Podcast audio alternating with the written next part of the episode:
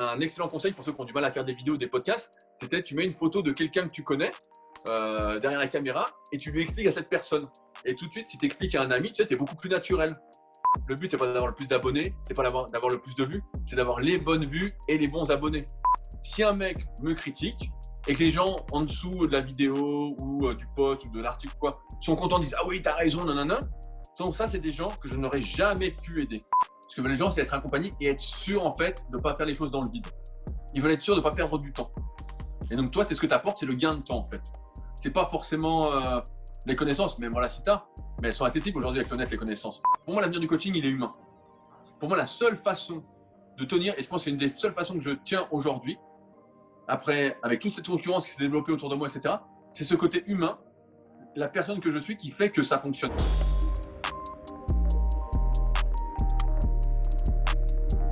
Bienvenue dans ce nouvel épisode. Avant de commencer, je voudrais remercier notre sponsor pour le podcast, Moxie Monitor. Si tu suis déjà mon travail, tu sais que le Moxie est un outil que j'utilise beaucoup pour effectuer des tests, mais aussi pendant les entraînements au quotidien. Pour ceux qui ne connaissent pas encore le Moxie Monitor, c'est un appareil qui utilise la technologie de la spectroscopie au proche infrarouge, ou NIRS en anglais, pour mesurer la saturation musculaire en oxygène et le volume sanguin en temps réel.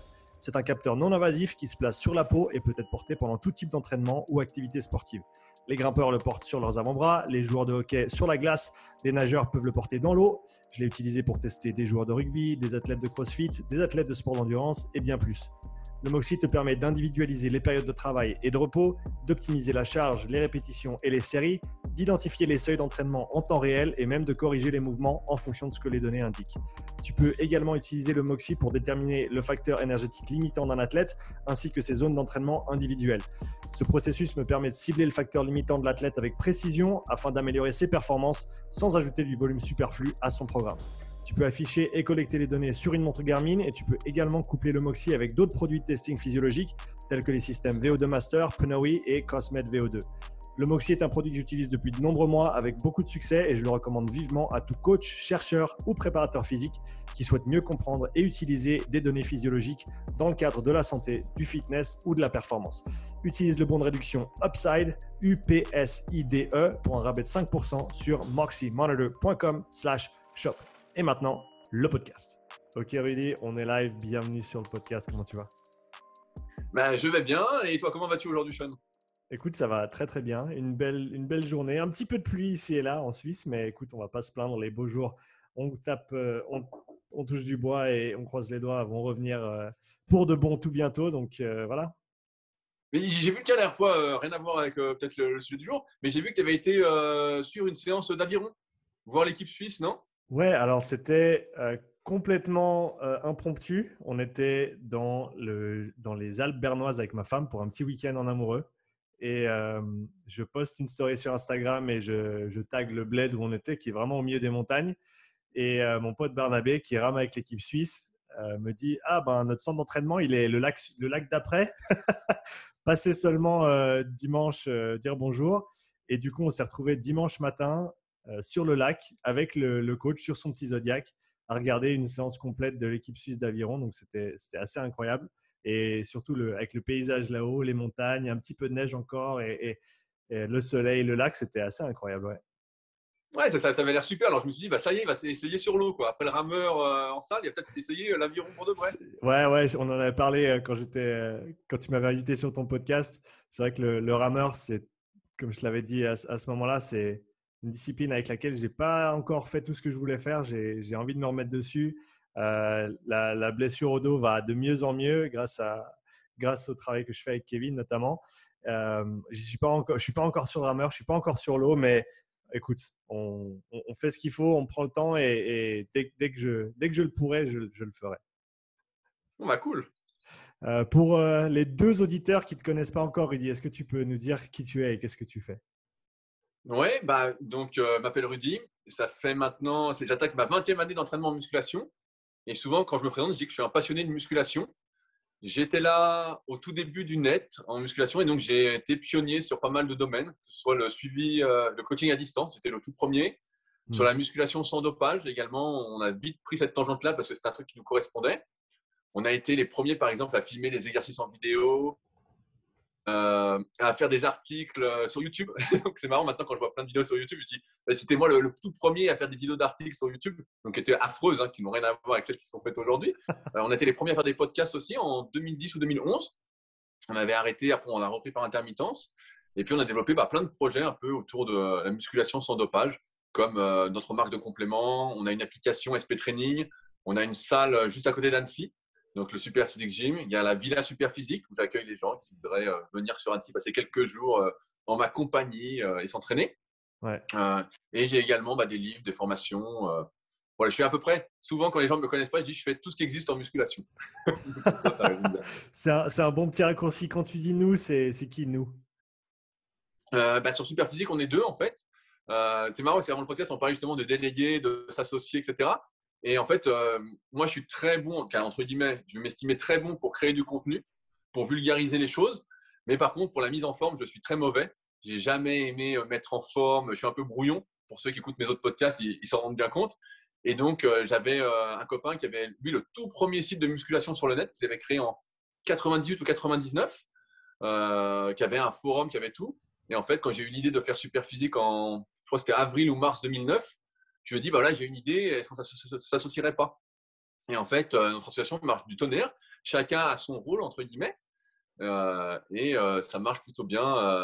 on, on s'empiète même pas l'un sur l'autre, tu vois? Moi, je fais plus le contenu je vais lui donner le contenu et lui va le mettre en forme sur super physique ou euh, je m'occupe plus de tout ce qui va être euh, visible et lui mhm. de tout ce qui va être invisible mhm. en fait aux yeux des donc euh, mais c'est vrai que dès le début j'ai eu aussi un coup de bol pour moi on se connaissait et j'ai senti que c'était la bonne personne pour fonctionner avec moi là-dessus alors, parlons un petit peu de ça, vu que tu étais, étais, un pionnier dans le, dans le, domaine, en tout cas dans le monde francophone, quand, quand on parle de création de contenu.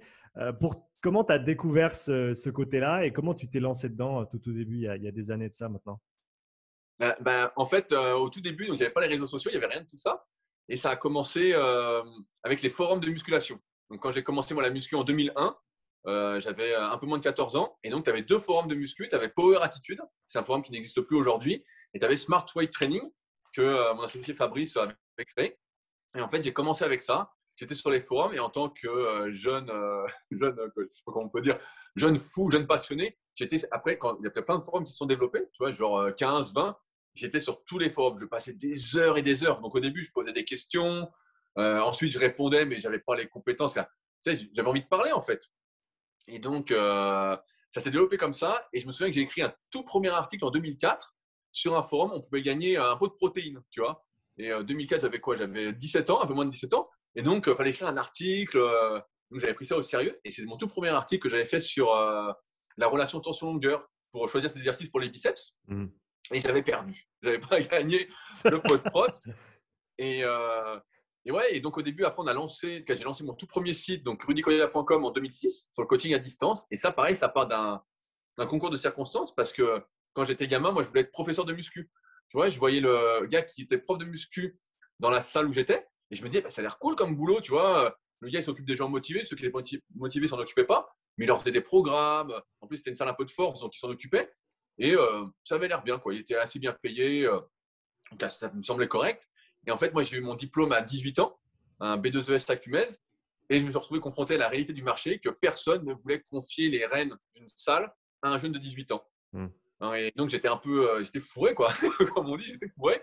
Et par chance, encore une fois, comme j'étais présent sur tous les forums depuis 5 ans, tu vois, 2001 à 2006, j'ai eu mon diplôme en 2006, et ben, euh, j'avais des gens qui m'écrivaient pour être coaché, pour avoir des programmes, pour avoir quelque chose.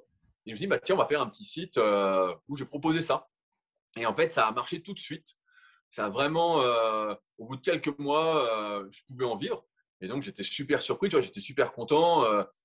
mais c'est venu parce que les gens m'ont demandé, en fait. Moi, de moi-même, je ne pense pas que j'aurais eu l'idée, tu vois, de, pour moi, c'était euh, abstrait, tu vois, du coaching à distance, mais comment on fait euh, Qu'est-ce que veulent exactement les gens? Et je suis parti d'un postulat qu'on a repris, qu'on reprend à chaque projet qu'on lance avec Superphysique, à savoir qu'est-ce que j'aurais voulu avoir quand je débutais la musculation, tu vois? Qu'est-ce que je voulais avoir comme suivi? Qu'est-ce que j'aurais voulu que le coach euh, fasse pour moi? Que des trucs comme ça. Et donc, ça a bien fonctionné. Et après, sur les articles, bah, progressivement, j'écrivais des petits. À l'époque, pareil, tu vois, c'était à 15 ans, tu écrivais un petit billet de blog de, je sais pas, 10 lignes c'était l'article du siècle, quoi. Tu sais, c'était le truc. Et déjà, tu pouvais en écrire, j'en écrivais trois par semaine, des petits trucs comme ça. Tu sais, un petit billet d'humeur sur un truc que j'avais vu ou quoi. Mhm. En plus, à l'époque, il n'y avait pas grand monde, tu sais. Et donc, euh, moi, j'avais 18 ans, j'étais un peu fougueux. Et donc, je réagissais à des trucs, tu vois, je tapais, je tapais et tout. Ceux qui sont là depuis longtemps euh, doivent s'en souvenir, quoi. Et donc, ça marchait bien, tu vois. Comme ça, euh, je me faisais connaître. Et vraiment, les articles, les vrais articles, bah, c'est arrivé avec Superphysique en 2009. Parce que là, on s'était vraiment donné la mission de démocratiser, entre guillemets, les bonnes connaissances, du moins notre expérience, pour les pratiquants naturels, parce qu'on s'était rendu compte que quand tu étais dopé, ça ne fonctionnait pas pareil. Quoi. Tu, tu voyais Mhm. que euh, tu appliquais les programmes Muscle and Fitness, ou euh, il y avait déjà des vidéos de muscu à l'époque. Il y avait euh, The Unbelievable de Coleman Mhm. ou euh, Blue Don't Guts de Dorian Yates. Et tu on regardait, on se disait, ah, on va faire le même entraînement. Et nous, on voyait que, je sais pas, ça ne marchait pas, quoi, il se passait rien. Et donc, on a commencé comme ça. Mais euh, et c'est drôle parce que tu vois, moi, pareil, à l'école, je détestais écrire, quoi. Les dissertations, les trucs, même la lecture, je n'aimais pas du tout. J'arrivais pas à lire les bouquins qu'on nous filait au, au collège ou au lycée. Et par contre, en muscu, quand j'ai commencé à être passionné, j'ai lu tout ce que je pouvais, j'écrivais facilement, ça me venait euh, vraiment facilement sans avoir rien à faire de particulier, quoi. Et euh, c'est comme ça que ça a commencé, en fait. Mais on se- à l'époque, on parlait pas de création de contenu, tu vois. Aujourd'hui, on en parle parce que le marketing s'est vraiment démocratisé. Mais nous, on disait juste, euh, j'écris un article. Et pendant euh, 7 ou 8 ans de suite, le deal, c'était de faire un article par semaine qui devait sortir tous les dimanches sur Superphysique. Donc, euh, c'est comme ça que ça a commencé. Et euh, ça a bien, en fait, euh, comme je dis souvent, on me demande les secrets, mais en fait, j'étais là au bon moment avec les bonnes personnes. Et quand tu sortais un article, il était vu. Il n'y avait pas de je dois le promouvoir ou quoi. J'ai une anecdote qui me revient. Quand j'avais euh, 14 ans, j'ai commencé la muscu. Un peu avant, j'étais chez mon grand-père tous les étés. Et tous les jours, je cherchais des nouveaux articles sur le net de muscu, tu sais. Et donc, il y avait plein de moteurs de recherche différents. Il y avait AltaVista, il y avait Copernic, il y avait Google, il y en avait plein, quoi. Et je passais sur tous, tu vois. Tous, s'appelait musculation, euh, etc. Et tous les jours, j'en trouvais aucun de nouveau, quoi. Mais rien. En une journée, tu avais euh, tout, quoi. Tu tout vu. Vraiment. euh, Et donc, donc, en 2009, quand on sortait des articles, on était un peu pionnier, encore une fois, parce qu'il n'y avait personne. Et donc, quand on mettait un article, je sais pas, programme pectoraux pour, pour changer un peu, tout le monde faisait le programme pectoraux qu'on mettait, quoi. Tu vois, en plus, c'était. euh, tout le monde le faisait. Quand est-ce que tu as commencé à, à passer sur le, les, mé- les- les médiums audio et, et vidéo? Les, les vidéos, on y est vite passé parce qu'en fait, il n'y avait personne qui le faisait. Et Fabrice m'a dit, bah tiens, ce serait bien que tu fasses euh, les articles en vidéo. Et je me souviens de la première vidéo qu'on a faite, il devait la faire avec moi. Tu vois, il dit, on était chez lui, on dit, Ah, on l'a fait ensemble et tout. Et forcément, il s'est débiné. Et c'est moi qui avais, euh, en 2009, j'avais quoi? J'avais 21 ans. Et là, j'étais transpirant, j'en pouvais plus. Ah, j'étais stressé. La vidéo est encore en ligne, elle était affreuse. C'était combien de répétitions faut-il faire? C'est sur la chaîne Superphysique, ou Team Superphysique sur YouTube. Mais franchement, elle était affreuse, quoi. Sais, on a mis la vidéo et puis elle a cartonné parce qu'il n'y avait que nous. Il n'y avait que nous. Mais elle était affreuse, quoi. Et ça a commencé comme ça. Et les podcasts, c'est arrivé, je crois, en 2010. Et on avait trois, quatre podcasts un peu différents.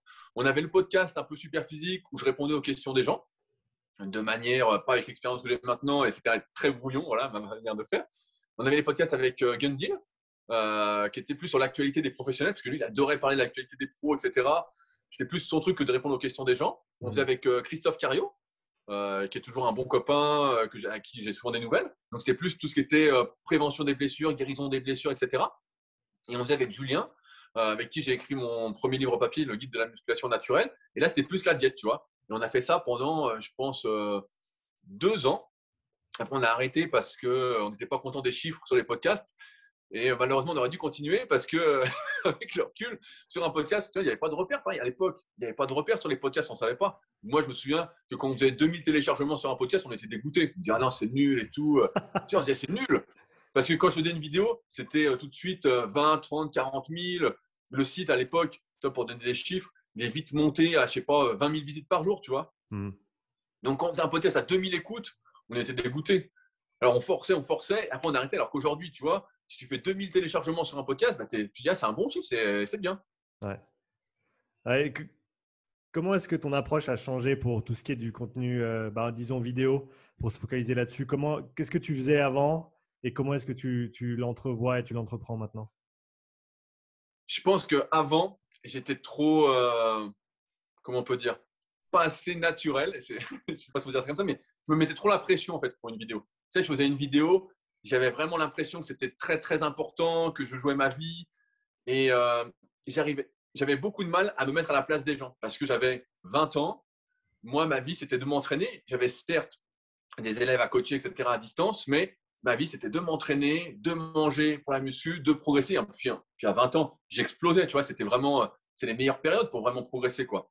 Et j'étais vraiment dans ce truc-là et j'arrivais pas à me mettre à la place des gens qui avaient des contraintes, euh, qui avaient une vie de famille, qui avaient un boulot, euh, qui avaient que trois fois une heure pour s'entraîner par semaine. Et donc, des fois, je faisais des vidéos maladroites où je disais, bah voilà, si vous voulez progresser, voilà ce qu'il faut faire. Et tu vois, on me tombait dessus, je me disais, mais c'est pas possible, tu vois.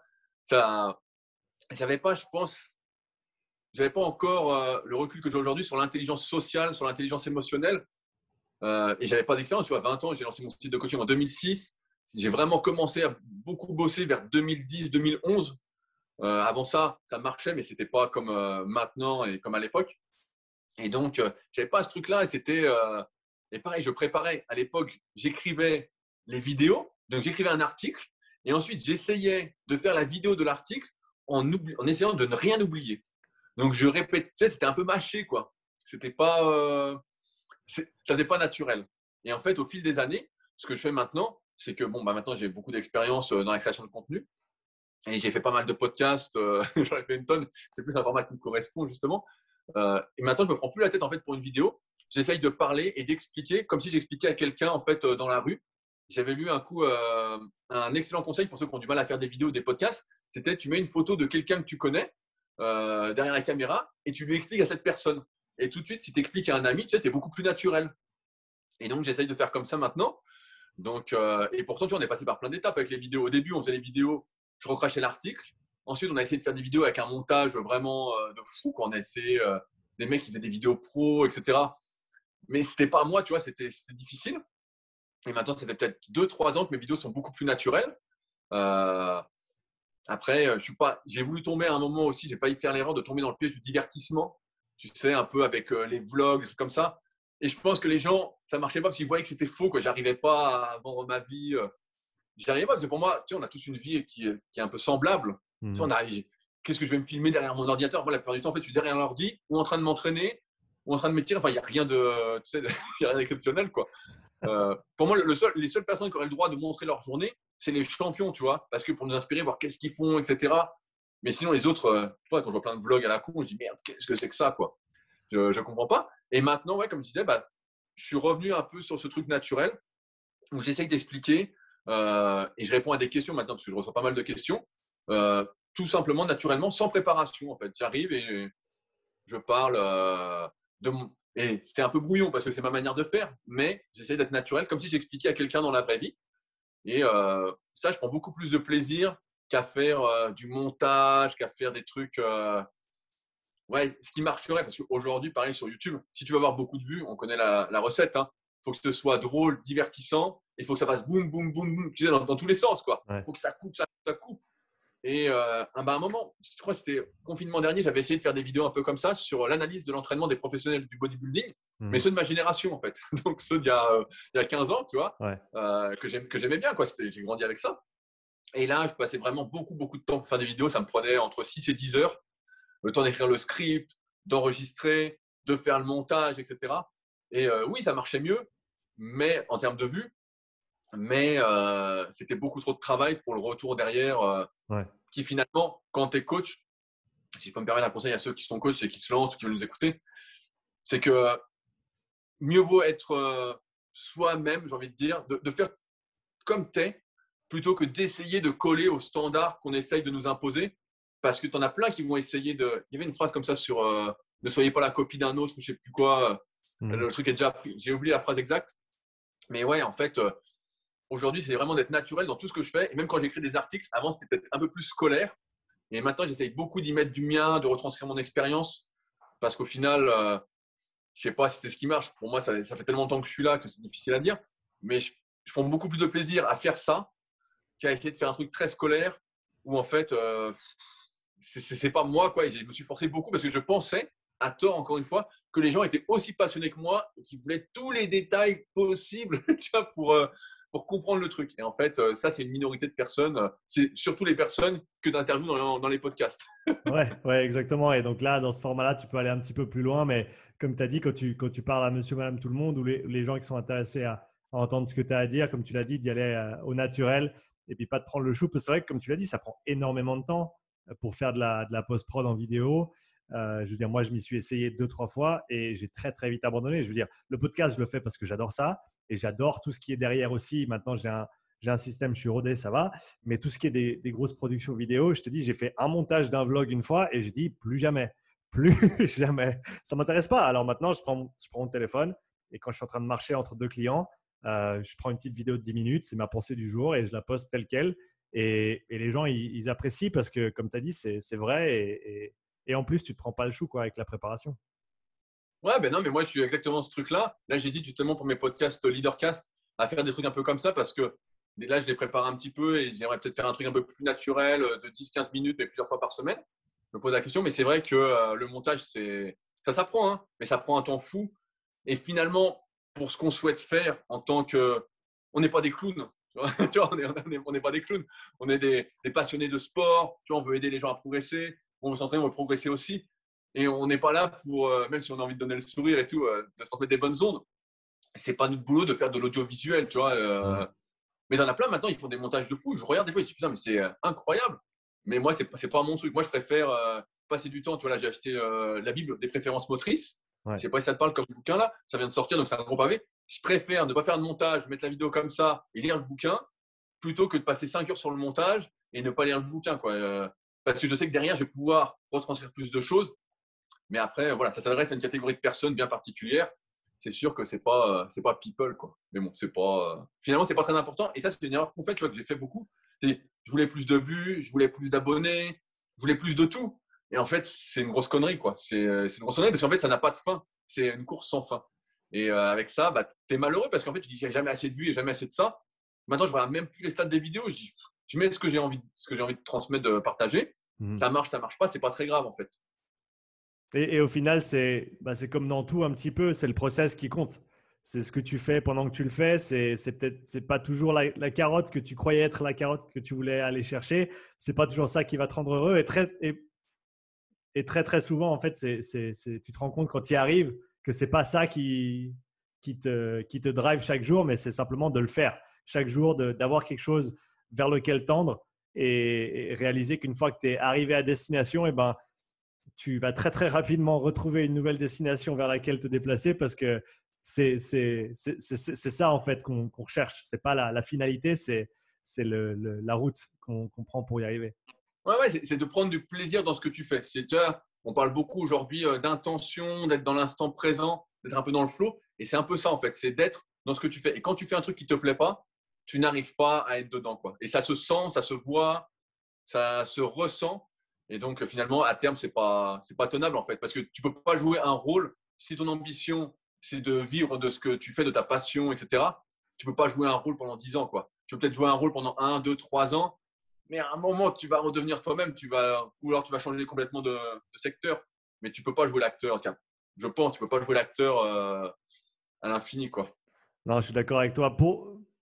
Comme tu es quelqu'un qui a passé euh, ben, euh, dernière décennie, on va presque dire, sur les, sur les réseaux. Quel est Tu peux nous faire un petit état des lieux des réseaux sociaux à l'heure actuelle? Comment tu les vois? Comment tu les perçois euh, par rapport à, ce que tu as peut-être vu ben, dans le passé? Ces choses changent très très vite et ce n'est pas un, écosystème qui est toujours facile à, naviguer, euh, surtout pour les gens qui sont peut-être pas friands de technologie de, manière générale. Donc comment est-ce que toi tu vois les, réseaux de manière générale aujourd'hui et, et, comment les aborder? Oui, c'est une bonne question comme je disais, moi j'ai commencé, il n'y avait pas de réseaux sociaux. C'était les forums de muscu. Il n'y avait que des forums en fait différents. On va dire, il y avait muscu, il y avait les forums informatiques. Donc en fait, c'était à chaque fois des réservoirs, on va dire, de passionnés, tu vois. C'était les passionnés qui avaient sur les forums. Et ensuite, les réseaux sociaux sont arrivés, me souviens de Facebook. au début, on avait euh, tous une page personnelle, les pages n'existaient pas. Donc à la fin, tu avais 5000 amis, puis euh, c'était bloqué. Euh, après, tu as Instagram qui est arrivé. Après, aujourd'hui, ce qu'on voit avec les réseaux, pour moi, c'est que si tu souhaites vivre de ta passion, les réseaux sont possiblement une solution pour certains. Je vois toi qui fais beaucoup de trucs sur les réseaux, je vois Kevin qui fait beaucoup de trucs sur les réseaux, je vois euh, Fred, que j'espère que tu vas bientôt avoir en podcast. C'est prévu, c'est prévu. Voilà. euh, qui fait beaucoup de choses sur les réseaux. Mon pote Clément, que tu as interviewé aussi en force athlétique, fait beaucoup de choses sur les réseaux. On Mhm. voit que auparavant, dans euh, ma génération, entre guillemets, même si on, on a fait le même âge, ma génération, c'était tu as un site internet, euh, tu fais un site et tu fais des articles dessus. C'était ça la base. Aujourd'hui, le référencement, c'est quelque chose de compliqué. On va peut-être pas rentrer le détail aujourd'hui, mais c'est compliqué. Et donc, euh, c'est bien d'avoir un site vitrine pour proposer tes services, on va dire.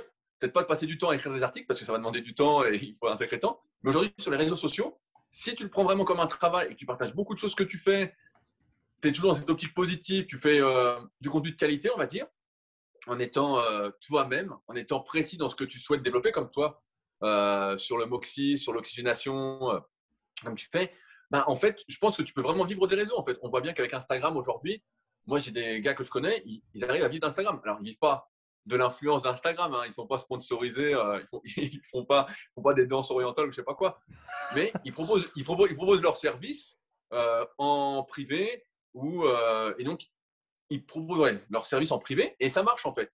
Et donc on voit que on a perdu entre guillemets et c'est ça dans l'évolution des réseaux, c'est qu'au début c'était un truc personnel. C'était tu rajoutais euh, tes amis d'enfance du collège, moi c'est ce que j'avais fait, ou du lycée. Qu'est-ce qu'ils sont devenus? Tu vois, tu regardais, ah elle est de marier, euh, lui il a changé de pays, euh, voilà. Et progressivement les réseaux sont devenus, on va dire professionnels. C'est devenu, je pense qu'il y a très peu de personnes aujourd'hui qui les utilisent. Il doit y en avoir encore, mais il y en a très peu qui les utilisent juste pour le personnel. Du moins, moi, là où je suis abonné, c'est que des gens qui sont pros en fait dans leur domaine, qui euh, partagent ce qu'ils font. Et on voit, euh, bah, aujourd'hui, c'est Instagram qui a pas mal la cote. Euh, la dernière fois, je parlais avec euh, une agence de com. Il me parlait de TikTok. Il y a un type pareil dans le coaching qui a réussi à exploser dessus, qui vend des programmes sur son site. On peut voir aujourd'hui voilà, qu'avec les réseaux, tu peux vraiment vivre de ton truc. Mais moi, c'est quelque chose, j'ai du mal parce que même si j'ai grandi avec, moi, je suis plus dans le truc article, tu vois. Moi, j'aime bien lire un long article, j'aime bien creuser un contenu. Pareil, les vidéos, tu vois, mais j'ai beaucoup de mal avec les vidéos. Vois, j'écoute beaucoup de podcasts Mhm. et qu'au lieu de regarder tes podcasts, bah, je les écoute. Donc, tu vois, mais je suis plus là-dessus. Et euh, j'ai du mal, et c'est pour ça que je n'arrive pas à partager euh, comme certains font. Comme toi, tu fais euh, super bien, quoi. Plein de stories. toi, tu n'arrêtes pas, ou Kevin, il n'arrête pas et tout.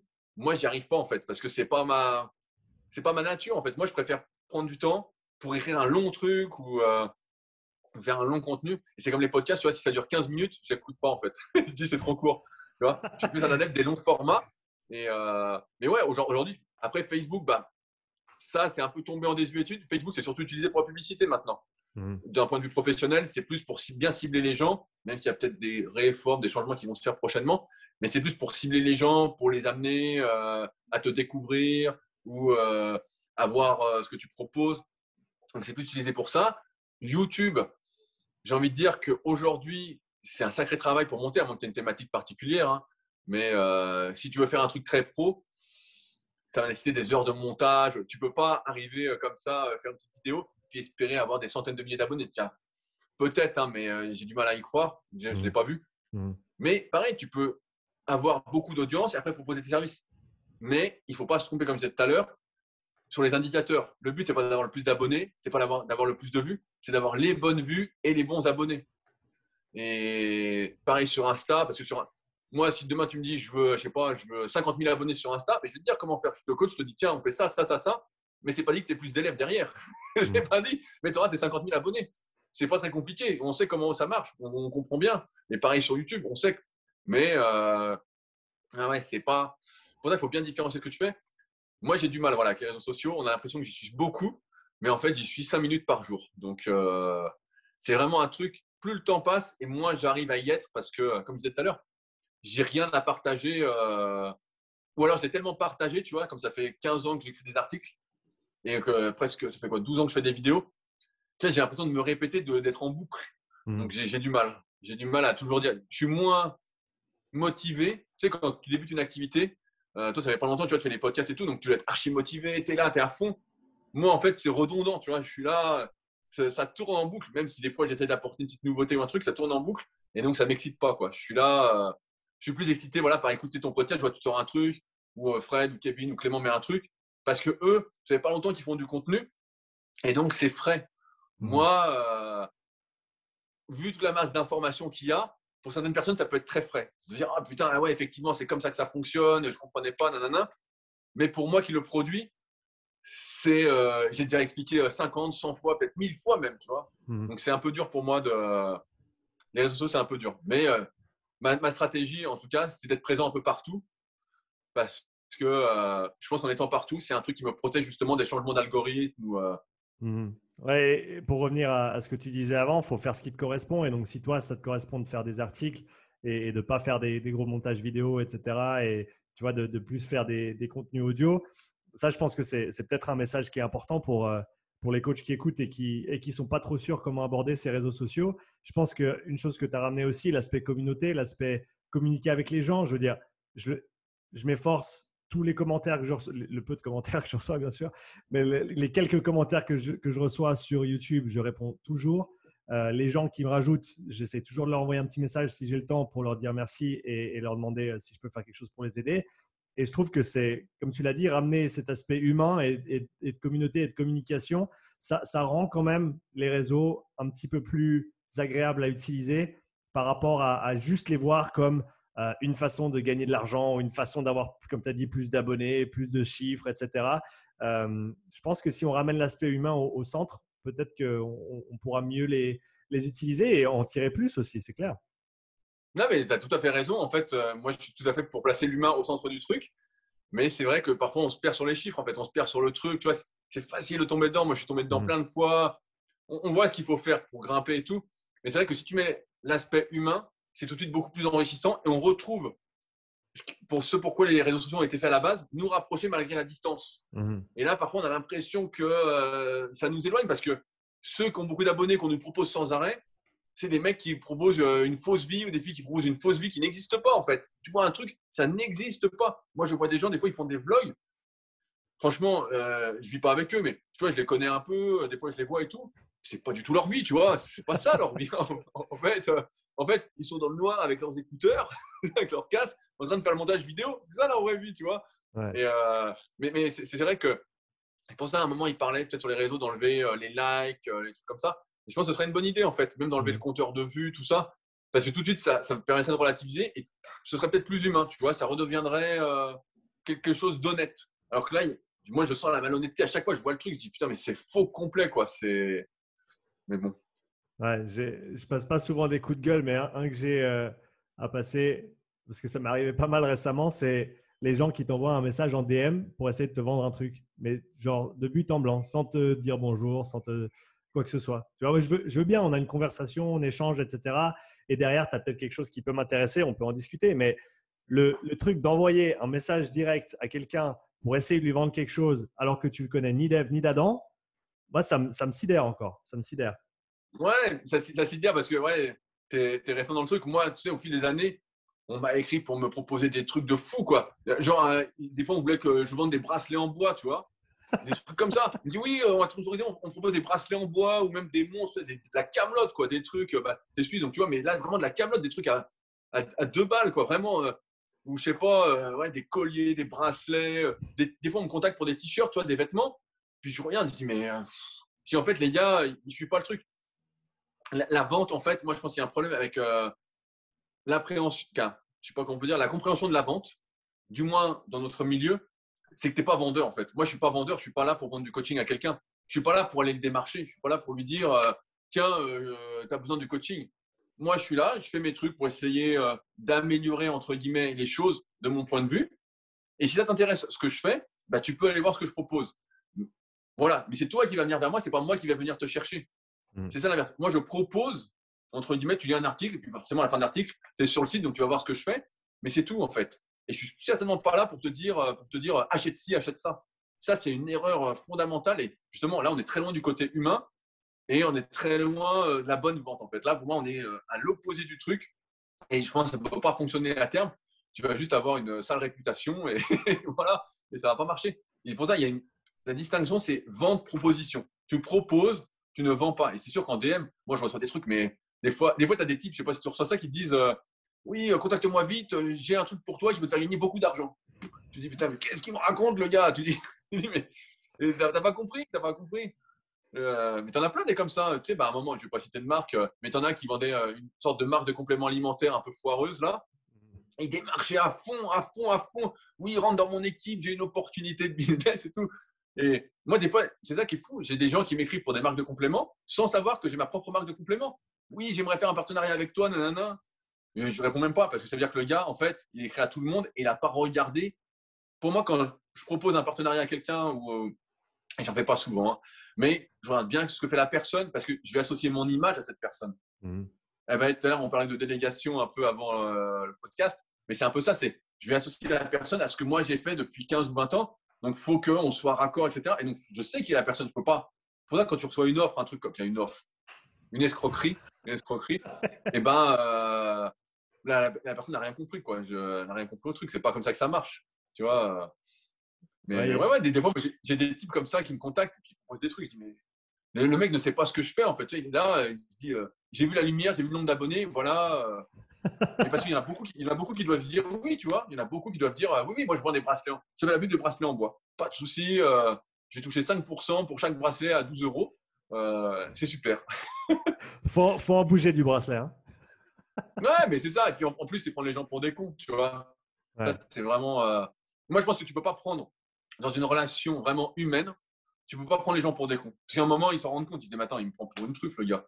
Ça, ça, ça marche pas. Et même moi, moralement, je ne peux pas. Mais il y en a mmh. certains qui arrivent. On voit, il y en a qui arrivent à prendre les gens pour des cons. Euh, tu vois, c'est toujours la parodie des, des fitness girls un peu sur Instagram, quoi. C'est ça, la parodie.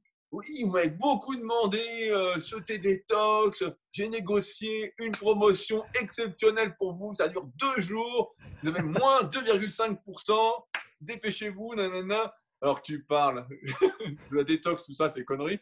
Et en plus, personne n'a demandé ton thé détox. Oui, mais euh, tu ferais mieux juste boire un, thé vert euh, basique et voilà, ça irait très bien. Mais tu vois, souvent, on voit, ces caricatures-là et elles sont vraies. Moi, je, le vois, des fois, vous m'avez demandé ces super boucles d'oreilles, cette super montre.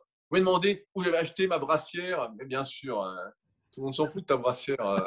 tout le monde s'en fout. Tu nous fais chier avec ta brassière. Nous, on veut que tu montes des paires de muscles.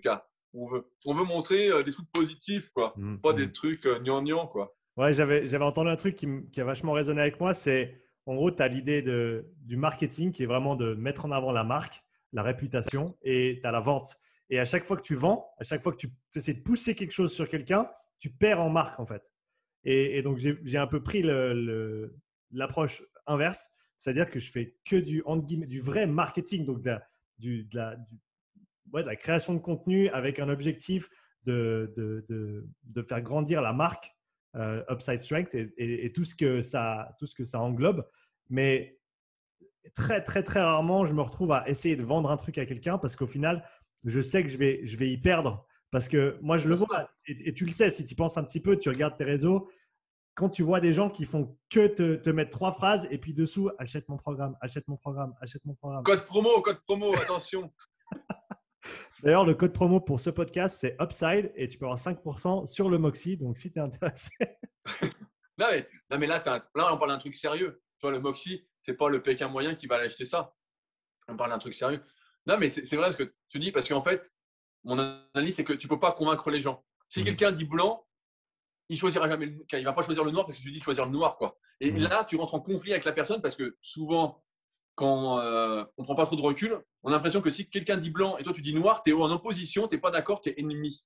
Tu vois, sur les réseaux, ça a été beaucoup ça pendant longtemps. Moi, je suis sorti un peu de tout ça, mais c'était un peu ça. Quelqu'un dit blanc, toi tu dis noir, ah, on est ennemi, on doit se taper dessus. Et euh, comment comment tu abordes ces, situations-là quand, quand les gens ils, bah, quand il y a peut-être des gens qui parlent mal de toi, et, etc. Est-ce que c'est des choses auxquelles tu réponds? Est-ce que tu prends ça en considération? Euh, avec ton, bah, tout ton vécu et ton expérience, comment est-ce que tu abordes ces situations maintenant? Les, on, va, on, va appeler ça, on va appeler ça la section les conflits euh, en ligne. Quand j'avais 20 ans, je rentrais dans le type. Je le massacrais. Euh, je pense que ceux qui sont ici depuis longtemps me connaissent. Moi, je suis assez chambreur et tout. Et je peux écrire vraiment de manière, je sais pas comment on peut dire, très, très forte. Enfin, assez. je peux rabaisser facilement. Mmh. Parce que c'est ma nature, entre guillemets de chambrer, etc., et de trouver un peu les failles. J'ai grandi comme ça, j'ai un peu été éduqué euh, comme ça. Donc, euh, c'est facile. Et donc, quand j'avais 20 ans ou 22 ans et qu'on m'attaquait, ah, je répliquais euh, jusqu'au bout. Quoi. Là, vraiment. Et au fil des années, en fait, je me suis un peu lassé de tout ça. Tu vois, il y a eu une évolution un peu. J'ai vieilli, quoi. Peut-être la sagesse, on va dire ça comme ça. Mais j'ai vieilli. Et en fait, aujourd'hui, je dis plus rien. Je dis bah tant mieux. de toute façon, les choses sont très claires. Si un mec me critique et que les gens en dessous de la vidéo ou euh, du post ou de l'article quoi sont contents, disent ah oui, tu as raison, nanana. Donc ça, c'est des gens que je n'aurais jamais pu aider. C'est des gens en fait qui ne m'aiment pas. Je ne sais pas pourquoi, ils ne me connaissent pas, mais ils ne m'aiment pas. C'est comme ça. Euh, bah, c'est pas grave. Je me dis, c'est moi de toute façon, je suis pas là encore une fois pour convaincre des gens de m'aimer ou de me suivre. Moi, je fais quelque chose pour essayer d'aider les gens qui veulent être aidés. Celui qui veut pas de mon aide et qui estime peut-être que mon aide, voilà, elle lui plaît pas, bah, tant pis pour, tant pis pour lui. Voilà, en fait, euh, ça me fait ni chaud ni froid aujourd'hui. Mais il y a dix ans, je rentrais dedans. Franchement, je tapais euh, comme un malade. Je pouvais faire des vidéos réponses, trucs comme ça que j'ai supprimé depuis, hein, parce que ça servait à rien. Mais ouais, j'étais un peu fougueux, tu vois, comme je disais tout à l'heure, j'étais vraiment fougueux. Et maintenant, en fait, ça glisse. Hein, je me dis, bon, bah, tant pis, en fait, tu vois. Euh, un coup, j'avais fait un podcast, tu vois, sur euh, Teddy Riner, sur l'exemple de Teddy Riner dans, dans, un documentaire. Et euh, je voulais parler d'exemplarité. Et je trouvais que dans ce documentaire-là, tu vois, il ne montrait pas trop l'exemple au niveau de l'alimentation, de l'hygiène de vie, d'entraînement. Et donc, je me servais du documentaire pour euh, expliquer que pour moi, l'exemplarité était hyper importante, sachant que LeaderCast, c'est un podcast justement où j'essaie de transmettre des valeurs de leadership euh, de prendre sa vie en main, pas forcément d'être leader sur les autres, mais par rapport à d'être leader de sa propre vie, mmh. sachant qu'on essaye toujours de nous manipuler, on va dire, euh, de nous emmener quelque part. Voilà, c'est un peu le but. Et je dis, voilà, il faut montrer l'exemple. Si vous êtes coach, si vous souhaitez proposer quelque chose, il faut montrer l'exemple de ce que vous proposez en fait. Donc, si on parle de muscu, bah, faut que tu sois en bonne forme physique. Si tu veux coacher au rameur, faut que tu aies des bons temps au rameur. Tu vois, si tu fais 8 minutes au 2000, tu n'es pas coach au rameur. Voilà, il n'y a, pas de débat. Tu n'es pas coach au rameur. Et donc, euh, j'avais fait un truc comme ça. Et le podcast euh, avait fait un tollé, tu vois. Et j'avais pas. Ceux qui me suivaient habituellement bah, étaient d'accord avec moi, tu vois. Forcément, ils disaient Bah ouais, ouais, c'est vrai, on a vu le documentaire, on est un peu déçus. D'autres personnes me découvraient grâce à ça, disaient Ouais, t'as raison, nanana. Et puis, tu avais un type qui avait fait une vidéo contre moi. La vidéo, elle fait 100 000 vues. En disant Oui, c'est inadmissible, etc. Et le mec, je sais pas ce qu'il avait fait, tu vois, je regarde pas tout ça, mais je voyais dessous, les gens étaient super contents. Oui, c'est inadmissible, il a critiqué Teddy Riner, etc. Et je critique pas vraiment Teddy Riner, mais je critique, je critique je me sers de ça pour essayer de transmettre quelque chose. Et donc, j'étais surpris parce que le podcast, avait fait, je crois, 3000 téléchargements, donc ce qui mhm. était bien, mais moi, mes chiffres habituels, c'était 2000, euh, tu vois, un truc du style. Elle a fait 1000 de plus et la vidéo, elle a fait 100 000 vues. Et je m'étais dit, euh, et bon, ça fait un moment que j'avais compris ce truc-là, mais en fait, que quand tu critiques les autres aujourd'hui, ce qu'on appelle les dramas un peu sur le net, ça marche beaucoup mieux que quand tu essaies d'élever le niveau, tu vois. Et euh, tu as des gars, des fois, je vois une tag et tout sur Teddy parce que depuis, bah, le mec, il a vu que ça, il n'était pas en forme grâce à ça, etc. Donc, il s'est repris vraiment en main. Il a gagné, je sais plus quel tournoi. Il, montrait les fois ses Tupperware, etc. Donc, tu vois, j'étais super content. Je disais, putain, bah, génial et tout. Euh, il remontrait donc, il avait une petite, comme tout le monde, il avait une petite euh, mauvaise passe, quoi. Mais donc, ça m'était servi de ça pour faire mon podcast. J'aime bien euh, trouver des exemples.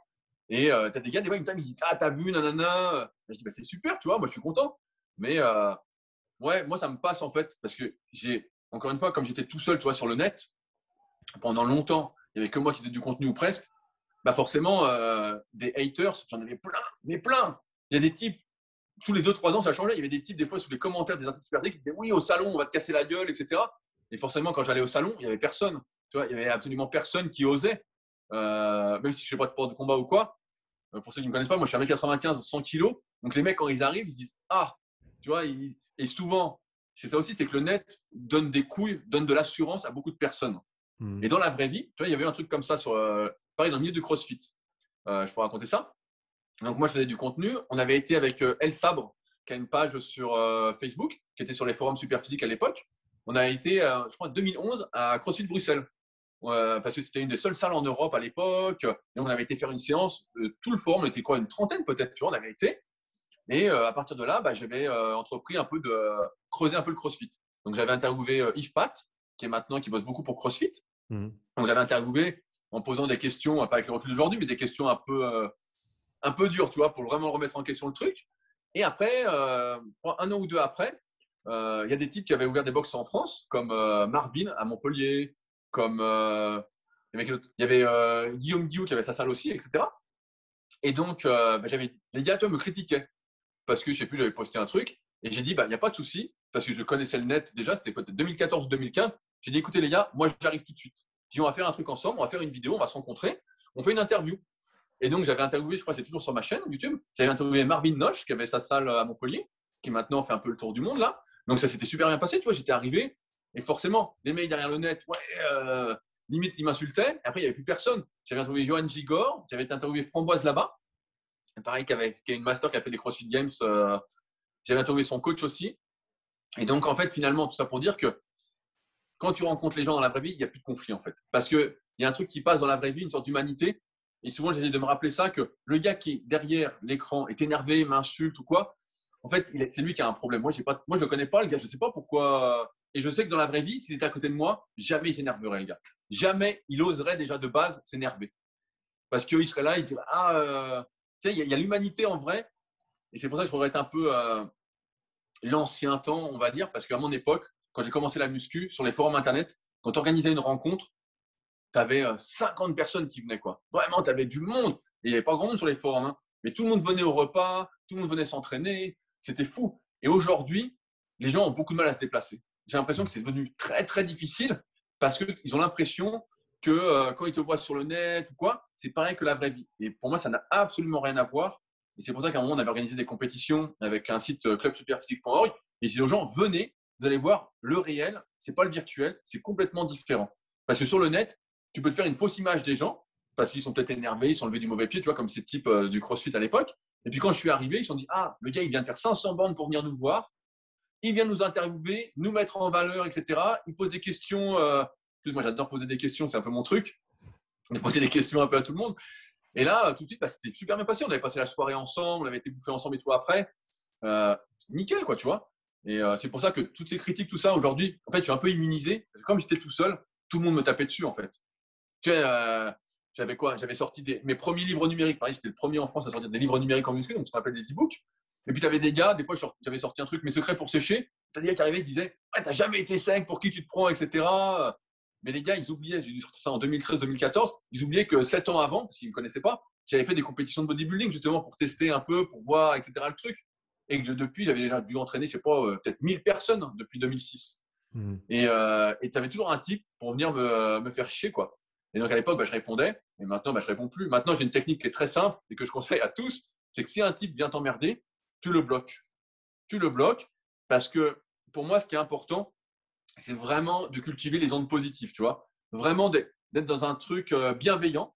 C'est un mot que j'aimais pas trop avant, mais en fait, euh, je sais pas si euh, une de mes élèves nous regardera, Sandra, elle m'avait dit la bienveillance, et à l'époque, ça me parlait pas trop, elle avait raison.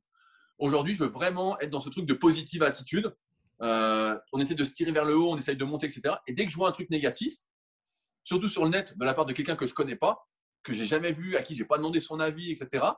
Bah, je préfère le bloquer. En fait, je le bloque et moi, j'y pense plus. Tu vois, je n'y pense plus et c'est fini. Parce que sinon, c'est l'être humain qui est comme ça. Quand tu as un truc négatif, eh ben, euh, ça te marque plus. Tu le ressasses, ça t'énerve et à distance, tu peux rien faire. Alors que dans la vraie vie, si un type te parle mal, tu peux toujours lui en coller une, tu vois. Sur le net, tu peux pas. Sur le net, tu peux pas. Alors après, tu ne gagnes pas la bagarre, mais tu peux te défouler tout de suite. Alors que sur le net, tu en as, comme je disais, ils se sentent pousser des ailes, ils ont l'impression d'être des cadors et tout. Et des fois, c'est des types qui ont 15 ou 16 ans, qui sont chez papa, maman, qui font rien, tu vois. Et, donc, euh, et, je trouve souvent, enfin, ceux qui sont vite à pointer du doigt et critiquer, euh, c'est ceux, qui font rien. C'est soit, ceux, soit ceux qui font rien, soit ceux qui ont le plus de choses à se reprocher ou qui ont le plus d'insécurité aussi. Et dans le sens où, enfin, tu parlais de maturité avant, mais, mais je pense que ça va aussi avec, pour moi en tout cas, ça a été le, enfin, ça n'a pas été un moment dans le temps, ça a été progressif, mais le fait d'accepter que je ne sais pas tout, de loin pas, et que j'ai certainement tort sur plein de trucs, et que si on, on pointe quelque chose du doigt, comme tu as dit, de manière bienveillante, qu'on me dit écoute, alors tu as, parlé de ça, alors ça n'a pas l'air correct parce que regarde, il y a cette autre info, il faut peut-être la prendre en compte. Moi, je suis tout oui, absolument. Ah oui, voilà, ça, ça c'est nickel, mais souvent, c'est pas comme ça que c'est dit.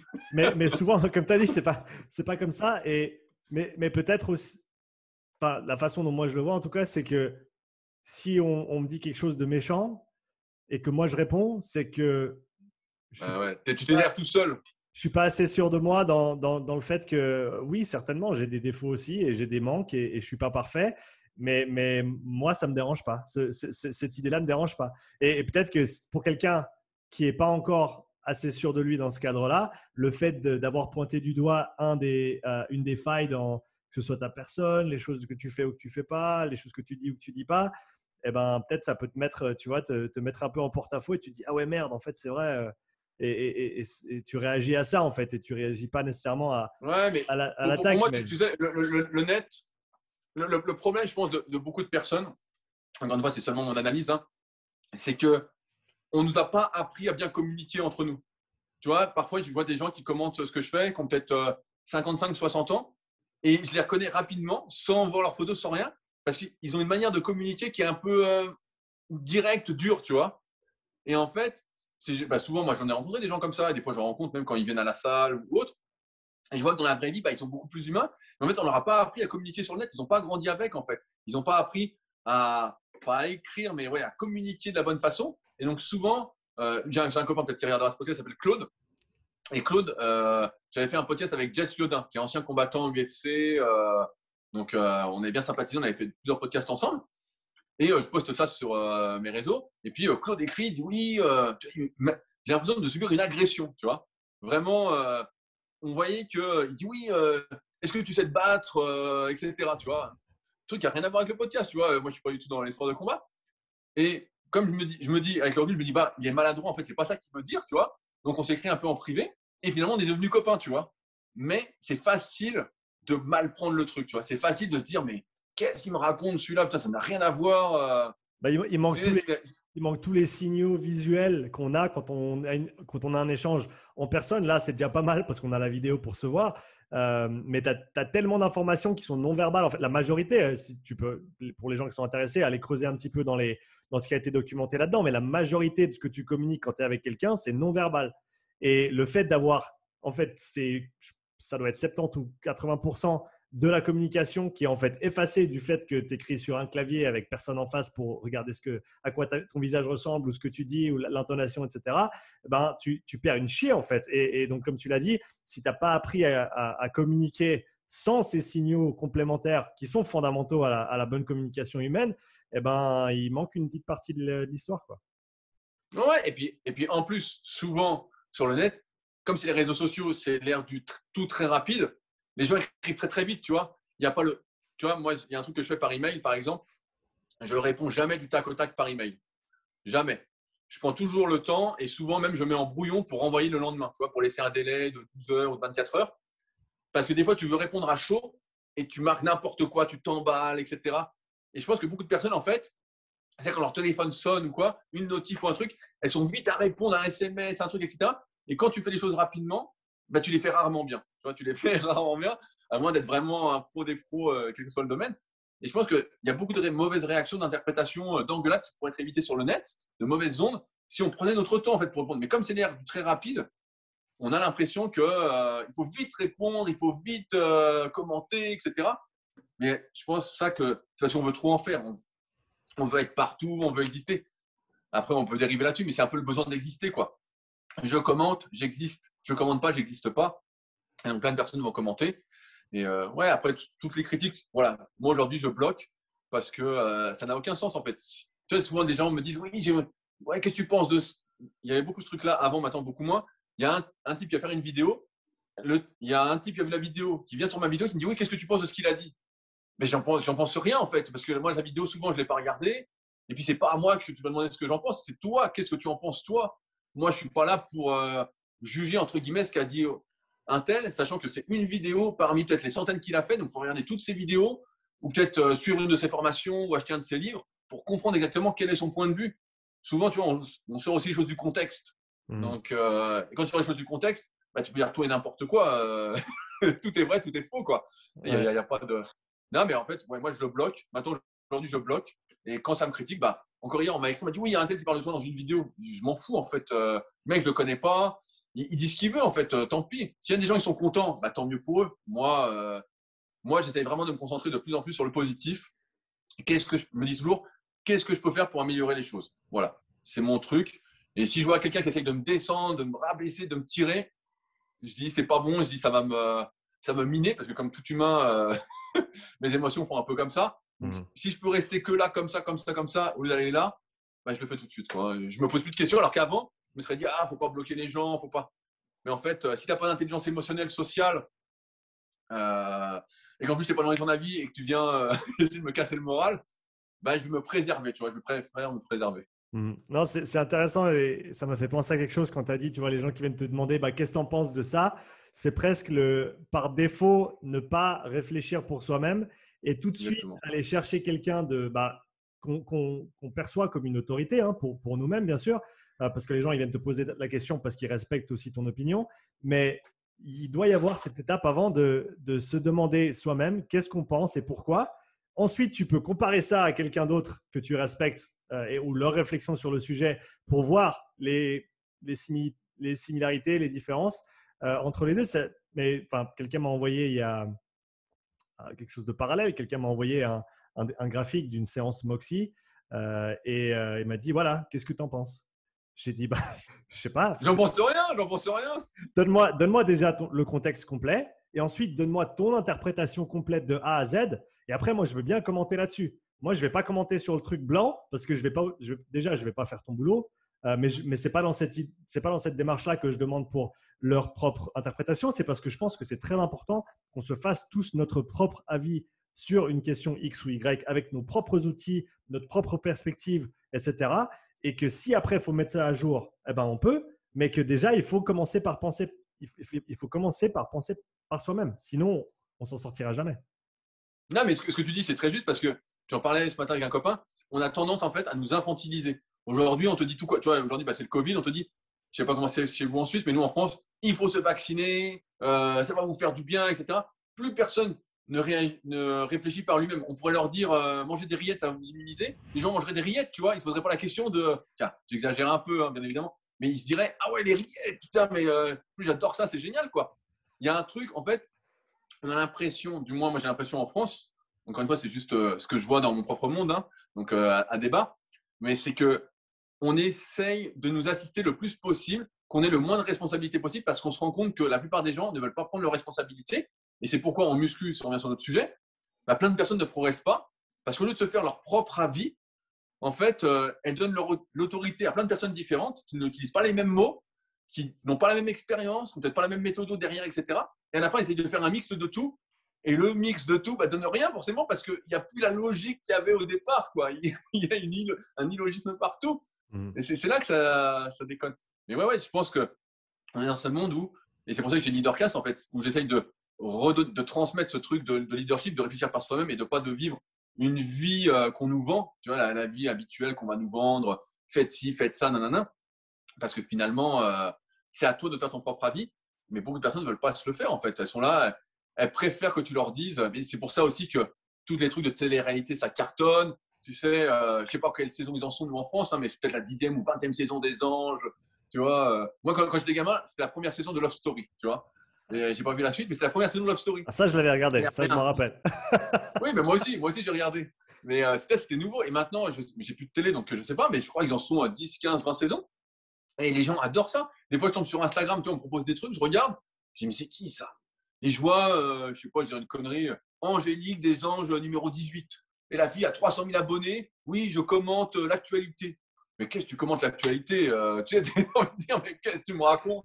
T'es pas PPDA, toi Qu'est-ce que tu fais là Comment, est-ce que comment est-ce qu'on peut aider les coachs et, les, les auditeurs de, de, manière large ou tous les gens qui sont passionnés par euh, ben, ce qu'on fait tous les jours, le fitness, la musculation, la performance, la santé? Comment est-ce qu'on peut encourager les gens à mieux réfléchir, à plus réfléchir, à prendre le temps de, bah, de, passer plus de temps à essayer de mieux comprendre Parce que comme tu l'as dit, on nous infantilise, on, entend de partout que euh, les temps d'attention sont au plus bas. Moi, je te dis, les podcasts que j'ai qui sont les plus longs sont les plus écoutés. Alors après, bien sûr, il faut parler des invités qu'il y a, etc. Mais comme tu as dit, moi non plus, un podcast de 15 minutes, ça ne m'intéresse pas. Une demi-heure, un peut-être. 45 minutes, ah, ça commence à devenir intéressant. Joe Rogan, 4 heures. Allez, c'est parti, let's go. C'est un peu, plus, plus c'est plus c'est long, plus tu vas avoir de contexte, plus tu vas avoir de nuances, plus tu vas avoir le côté d'échange. Et, au final, c'est peut-être ça qu'on recherche. Après, je pense que pour si, si on parle de coach qui nous écoute, c'est comme moi, j'ai un pote qui s'appelle Les Secrets du kayak, où j'interviewe euh, des champions de kayak sur l'entraînement, etc.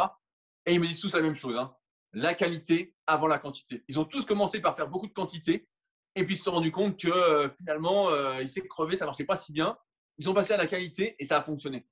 Dans le sens où aujourd'hui, mieux vaut que tu fasses, et même en termes de référencement ou autre, quel que soit le truc, mieux vaut que tu fasses un post sur Instagram ou sur les réseaux sociaux, ou une vidéo, ou un article, je sais pas, je vais dire une connerie, euh, sur les réseaux sociaux peut-être tous les trois jours, un article toutes les deux semaines, mais un truc vraiment qualitatif, où vraiment tu as fait des recherches, parce qu'il y a des trucs que tu ne savais pas. Forcément, un article ou écrire un livre, c'est la meilleure façon d'apprendre des choses. Hein. parce que tu fais des recherches, tu te souviens plus d'un truc, tu le fais d'abord pour toi, tu vois, tu fais d'abord pour toi pour mettre en place, euh, pour mettre en place tes idées. Mais c'est, on n'est pas pressé. En fait, en muscu, que ce soit pour progresser ou que ce soit pour vivre de sa passion en tant que coach, parce que on va gagner que sur le long terme. On ne va gagner que si on a une certaine longévité. Tu vas jamais, à moins d'un coup de bol monstre, hein, je sais pas, où tu as du réseau ou quoi, mais tu, ne vas jamais, tu viens, d'avoir ton BPG, tu viens d'avoir ton diplôme en Suisse, je ne sais pas ce qu'il y a comme diplôme, peut-être FITS Pro ou quelque chose comme ça, jamais tu vas vivre de ça tout de suite. Jamais tu. Mais il est possible que si pendant 2-3 ans, tu postes tous les 3 jours sur Instagram, tu fasses une vidéo par semaine ou toutes les deux semaines, tu fasses, je sais pas, ou un podcast, ou tu fasses un article les deux semaines, mais tu tiens ce rythme, tu tiens ce rythme sur 2-3 ans, que là, forcément, si tu essayes à chaque fois d'améliorer les choses, même si tu ne réinventes pas la roue, mais si tu essayes, tu as cette intention derrière, tu essaies d'améliorer les choses, d'aider les gens, etc., ça va se sentir dans ce que tu produis, ça va fonctionner pour toi. Ça va fonctionner. Maintenant, si tous les jours tu mets une phrase de citation, motivation euh, à la noix, là, un truc qui rime à rien, un truc qui rime à rien avec le code promo en dessous qu'on a dit tout à l'heure, euh, acheter mes boucles d'oreilles, elles sont super, elles font gagner 10% de force, voilà, une connerie comme ça. Ça, tu ne vas rien construire du tout. Tu passes juste pour les gens, en tout cas, qui pourraient être intéressés pour prendre un coach, qui serait intéressé pour faire un travail qualitatif. Parce que pareil, quand tu es coach, il ne s'agit pas euh, de faire des suivis sur un mois ou deux. Ça, tu fais rien. Tu vois, c'est une relation. Tu vois, je ne sais plus qui disait ça. J'avais écouté un podcast. Euh, je crois, je sais pas si c'était pas Victoria euh, ou son copain Florent Blanc mmh. qui disait ça, mais en, story ou sur un post, disait un coach en fait, c'est quelqu'un que tu choisis avec qui tu vas faire équipe. Et tu peux pas juger de la qualité de l'équipe en fait sur quelques mois. En fait, c'est souvent un an, un an et demi, deux ans, trois ans. Moi, j'ai tendance à penser, souvent quand je me contacte, je leur dis voilà, ça va durer un an et demi, deux ans en moyenne. Je dis voilà, après, vous aurez appris les bases nécessaires pour vous débrouiller tout seul. Et j'estime que je ne peux pas aller plus loin. Donc voilà. Mais euh, c'est plus, ouais, il faut être sur ce truc un peu qualitatif, vraiment penser à ça. Et ça va marcher. Alors après, il y a plein d'autres techniques, euh, entre guillemets, comme on disait tout à l'heure. Il faut bien cibler qui est les personnes que tu veux vraiment aider. Parce que euh, là, ton truc de l'oxygénation, par exemple, c'est super. Tu vois, avec le Moxie, tout ça, du moins dans le marché francophone, c'est nouveau. Mm. Donc, tu vois, moi, je pense oxygénation, comme on disait la fois qu'on a fait le podcast ensemble. Je change Sean. Je dis, ah là, tu veux ça? Tiens, euh, appelle Sean. Ou je pense mobilité, nanana. Je pense à Fred ou à Kevin. Je pense force. Tu vois, souvent, il y a des gens qui m'écrivent pour des entraînements de force. Je dis, bah, contacte Clément. Je dis, moi, c'est pas moi. Dis, Clément. Et pareil, Clément, des fois, il m'envoie du monde, justement. Il me dit, mm. bah, tiens, c'est pas mon truc, je t'envoie la personne. Voilà. Euh, mais ouais, il y, a ce truc de qualité, de vouloir aider les gens et de vouloir aider les gens que tu veux vraiment aider. Et souvent, pour les coachs qui se lancent, ce que je leur dis, c'est de partir des problèmes que eux-mêmes ont rencontrés en tant que pratiquant de muscu. Tu vois, par exemple, euh, je sais pas, tu étais en surpoids quand tu as commencé la muscu, puis tu as perdu du poids. Donc, tu vas pouvoir aider déjà les personnes qui étaient dans ton cas. Tu peux déjà commencer là-dessus. Alors, certes, tu vas pas révolutionner le truc, mais ça va être ton expérience. Alors, peut-être que toi, tu as réussi à maigrir parce que tu mangeais, je sais pas, une connerie, euh, des carottes râpées. Voilà. Tu mangeais plus de carottes râpées, tu avais le ventre plus rempli, donc tu mangeais moins de féculents. Euh, bon, J'invente un truc, tu vois. Mais partir de son histoire personnelle, comme ça, tu as une certaine légitimité en fait. C'est sûr que si tu n'as rien fait et que tu veux coacher euh, Monsieur Olympia, bon là, tu peux, tu peux rester chez toi. Mais si tu es des personnes qui sont dans la situation dans laquelle tu étais, et donc ça nécessite d'une certaine expérience, eh ben, je pense que là, tu fais bonne route. Et surtout si tu le fais, comme on disait, en essayant d'améliorer les choses, d'expliquer les choses. Et pareil, il ne faut pas avoir peur c'est un truc qu'on a souvent peur, c'est euh, d'expliquer les choses de A à Z de manière gratuite. Parce qu'on se dit, on doit en garder un petit peu, etc. Oui, il y a des trucs que tu dois peut-être garder un petit peu, mais il faut bien se dire que toute ton expérience, en fait, ta façon de penser, elle n'est pas. Euh, tu peux pas quelqu'un d'autre ne peut pas l'intégrer complètement. Tu vois? Parce qu'il y a tellement de contenu, tu vois. Moi, il y a des gens, si tu lis tous les articles que j'ai écrits, tu n'as pas besoin d'acheter mes livres. Tu n'as pas besoin. Franchement, tu lis, tu lis les 1000 ou 1500 articles que j'ai écrits, tu as les 1000 vidéos que j'ai faites, tu n'as besoin de rien. Tu n'as besoin d'absolument rien. Il y a tout. Mais tu l'achètes parce que ça te fait gagner du temps, parce que tout est au même endroit, tu n'as pas besoin de chercher. Et ça, pareil, il ne faut pas avoir peur en fait de dire les choses parce que finalement, si on parle de coaching, ce que veulent les gens, c'est être accompagné et être sûr en fait de ne pas faire les choses dans le vide. Ils veulent être sûrs de ne pas perdre du temps. Et donc, toi, c'est ce que tu apportes, c'est le gain de temps, en fait. C'est pas forcément euh, les connaissances, mais voilà, si mais elles sont accessibles aujourd'hui avec le net, les connaissances, même s'il y en a un peu partout, voilà, mais elles sont accessibles. Ce que apportes, c'est le gain de temps et euh, la sécurisation, on va dire, des progrès, qu'on va dans le bon sens, tout en ayant ce côté humain qui, pour moi, est très cher, de on fait équipe ensemble pour avancer, où la personne va se sentir soutenue. Moi, j'aime bien dire, quand les gens me contactent, on va faire équipe. Donc, j'ai j'attends de la communication, je vais te poser des questions, je veux des réponses. Je vais te faire filmer des exercices, je veux les vidéos d'exercices. Je veux voir euh, ce qui se passe. S'il n'y a pas ça, on ne va pas travailler ensemble. Mais euh, ouais, ce que je dirais à un, jeune coach, je dirais partir de soi-même en fait. Hmm. Part de toi-même. Quelle est ton expérience? C'est sûr que si tu débutes la muscu, comme on peut voir euh, certains, des fois, BPGEPS ou, autres, et parce qu'aujourd'hui, c'est devenu accessible. Nous, en, France, le diplôme est devenu vraiment très, très accessible. Tu vois, moi, à mon époque, je donne souvent cet exemple-là, pour avoir la moyenne en termes physiques, il fallait faire 20 tractions, donc en passant le menton, bras tendu en bas, 30 dips, 20 reps au poids de corps au coucher et 10 reps à 1,5 fois ton poids de corps au squat. Et avec ça, tu avais juste la moyenne. Tu vois, tu Moi, à l'époque, pour te dire, c'était champion de France de force athlétique en junior. Donc, c'est très loin des perfs que les juniors ont actuellement. C'était la première année où il n'y avait plus le matériel en fait, en force athlétique en France. J'avais été champion de France, donc en junior, moins 90, et j'avais 8,5 sur 20 au physique. Tu vois Donc, euh, truc de fou, quoi. J'avais 8,5. Je dis putain, mais je dis ça pour rien, quoi. Parce qu'à l'époque, il fallait déjà avoir. Et je trouvais ça bien un très bon niveau déjà en muscu, un bon niveau en muscu, pour pouvoir postuler en fait à devenir coach. Hmm. Et aujourd'hui, on n'a plus ce truc-là et on voit des personnes qui, qui n'ont pas d'expérience en fait. Comme on disait tout à l'heure, si tu fais 8 minutes au rameur, tu ne vas pas coacher sur le rameur. Même si tu es passé, euh, tu as commencé à 9 minutes, tu as 8 minutes, c'est pas un niveau. Il y a un niveau minimum à avoir, tu vois. Euh, mais euh, ouais, je dirais ça, je dirais tout ce que je viens de dire, mais j'en ai tellement dit que je me souviens plus exactement de tout ce que j'ai dit.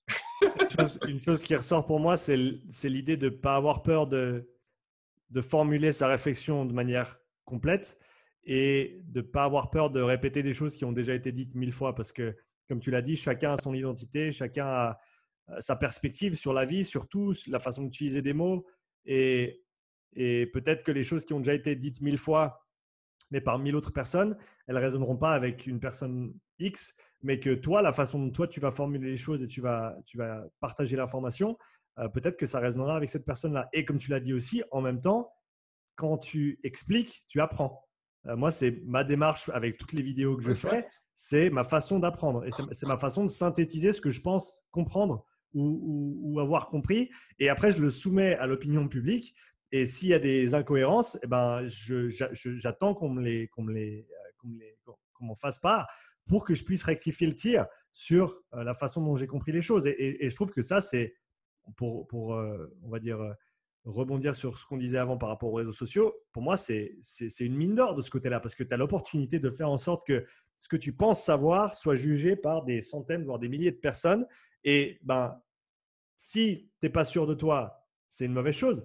Mais si tu sais que tu n'as pas compris grand-chose et puis que tu essaies juste d'avancer euh, dans le noir du mieux que tu peux, ben, les autres, ils vont t'aider en fait. Et, et, tu vas pouvoir aller beaucoup plus loin euh, dans ta réflexion du fait que tu vas avoir des contributions externes. En fait, moi, ce que je sais, c'est pas ce que moi j'ai inventé. J'ai tout appris d'autres personnes. Et, donc, c'est vraiment ça, en fait, c'est pouvoir faire un tout, mais à ta sauce, et ensuite le, communiquer ouvertement. Non, mais c'est exactement ça. Euh, tu as bien résumé. Et c'est pour ça que je bloque un peu les haters, pour n'avoir que des personnes en fait, qui vont me tirer vers le haut, qui vont me challenger. Je dis souvent, pour ceux qui suivent Leadercast, je dis Leadercast, en fait, c'est ma psychothérapie, entre guillemets, c'est mon brainstorming, en fait c'est j'ai une idée, etc. Et je déroule le truc, voir jusqu'où ça va m'emmener. Et donc, les gens réagissent. Ils me disent, ouais, ben là, je suis pas d'accord avec toi, là, je suis d'accord, nanana. Et moi, ça me, ça m'envoie, entre guillemets, des, réflexions qui vont me pousser aussi vers le haut, tu vois. Mm. Mais ça, ce n'est possible que, encore une fois, que si tu n'as que des personnes qui comprennent bien pourquoi tu fais les choses, donc qui sont là pour t'aider, entre guillemets, et qui s'aident aussi également en lisant ce que tu fais et en réfléchissant, en disant, on revient à ce qu'on disait tout à l'heure, se faire son propre avis, essayer du truc, mais euh, non, mais c'est exactement ça. Mais c'est vrai que quand tu écris un article, tu fais un podcast ou un contenu un peu. Euh, ça te permet de remettre les idées en ordre, en fait. C'est un peu comme euh, la frustration. Des fois, tu es énervé, tu as un truc, tu vas t'entraîner, tu es mieux, quoi. Et moi, j'ai l'impression que pour moi, en tout cas, j'ai besoin des fois de vider mon sac sur un sujet pour pouvoir passer à un autre sujet. Que ce soit euh, en leadership, en muscu, en kayak, en diète ou quoi. J'ai besoin de vider mon sac pour pouvoir passer sur un autre sujet. Et justement, c'est là que tu apprends le mieux. C'est là que tu te poses tu vois, j'avais fait, j'ai une formation euh, qui est ma formation un peu complète, super physique, que j'ai fait euh, en, je crois en 2017, un truc du style, que je l'ai fini en 2020. Ça m'a pris trois ans. Mais euh, et en fait, ça m'a permis de synthétiser tout ce que j'avais appris. Tu vois, à un moment, j'ai eu le, le, besoin de synthétiser tout ce que j'ai appris en termes mmh. d'expérience, de coaching, etc. Et quand tu fais ça, bah, tu es là, avant de faire la vidéo, tu réfléchis, tu dis, ouais, bah, tiens, je veux dire ça, nanana.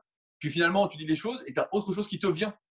Et là, tu dis, ah ouais, en fait, c'est comme ça que je fais les choses, parce que des fois, tu prends pas le temps, parce qu'on court tout après le temps, tu prends pas le temps d'analyser ce que tu fais et tu comprends pas trop ta logique. Et en fait, après, tu arrives à comprendre en fait ce que tu fais. Tu dis, ah ouais, ouais, c'est ça, c'est comme ça. Et des fois, tu trouves même de nouvelles choses comme ça, en fait. Comme on disait tout à l'heure, tu fais des recherches, tu dis, ah ouais, mais pourquoi ça, nanana. Et toi, comme moi, on a beaucoup lu, tu vois, on a beaucoup de vidéos, beaucoup de, de contenu muscu. Et des fois, il y a, des choses qui t'ont marqué et que tu as oublié. Moi, quand je fais des podcasts super physiques avec euh, Fabrice, des fois, on parle d'un truc, il dit Ah, tiens, il y avait ça dans le guide pratique du bodybuilding de Jean Texé de 1992. Il y avait ça, nanana. Et ça te revient, tu dis Ah ouais, ben voilà d'où ça vient le truc euh, qui m'est resté. quoi. Mmh. Donc, euh, et ça permet en même temps, moi j'aime bien citer un peu les sources, ça permet de reciter entre guillemets d'où ça vient parce qu'effectivement, on n'invente rien, on fait entre guillemets notre tambour, notre recette avec les mêmes ingrédients ou presque que les autres. Et notre expérience nous amène à cette recette, euh, cette recette Sean, cette recette Rudy, qui euh, donne euh, des résultats en fonction d'un contexte, encore une fois, différent pour chaque individu. Comment est-ce qu'un jeune coach peut, et c'est un petit peu parallèle à tout ce qu'on a dit là, comment est-ce qu'un jeune coach peut vraiment trouver son identité dans une façon de faire les choses sans être toujours dépendant ou sans toujours se raccrocher à, une méthode d'un tel ou, à une façon de faire d'un tel ou, à un système d'entraînement? Euh, parce que je sais que pour moi, c'était difficile au début parce que, encore une fois, tu as très peu de repères, tu as très peu de perspectives sur toutes les choses qui existent et qui peuvent se faire et qui doivent des fois se faire. Et, donc, tu es, un peu à la merci des, deux trucs que tu as appris, quoi, parce que c'est tout ce que tu sais et tu penses que tu sais tout. Euh, mais comment est-ce qu'on comment est qu'on pourrait faire pour euh, bah, peut-être voilà, simplement prendre plus de temps pour, pour se développer et, vraiment être, être, être vrai par rapport à soi-même, mais, mais sans, sans comment dire ça?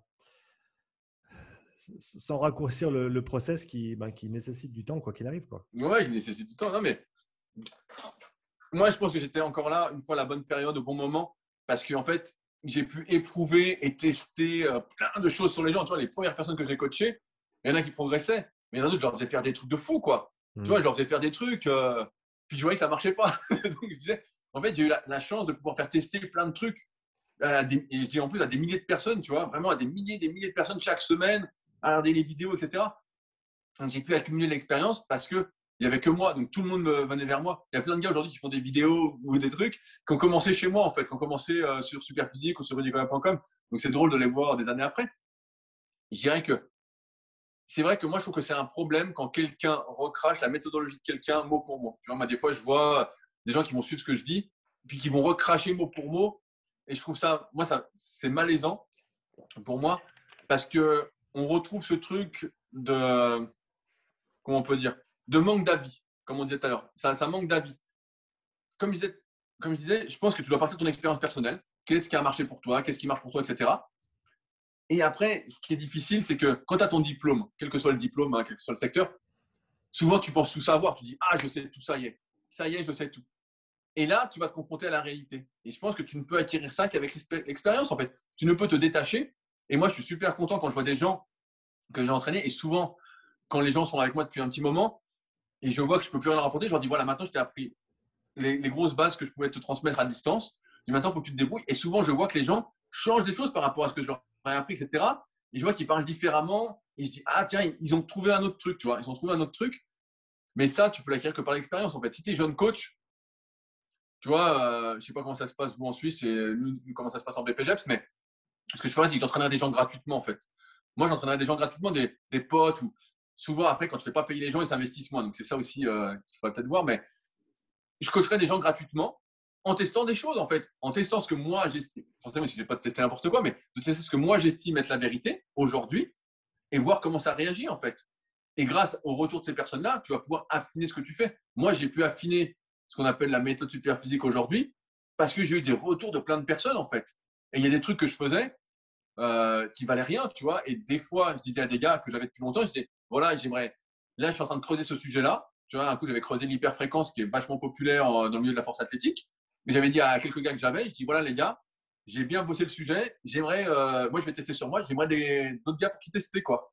Et les gars m'avaient dit ouais, il y en a qui m'ont dit ok, et donc on teste, on, voit ce que ça donne. Et après, donc tu es toujours en, train d'affiner en fait ce que tu fais.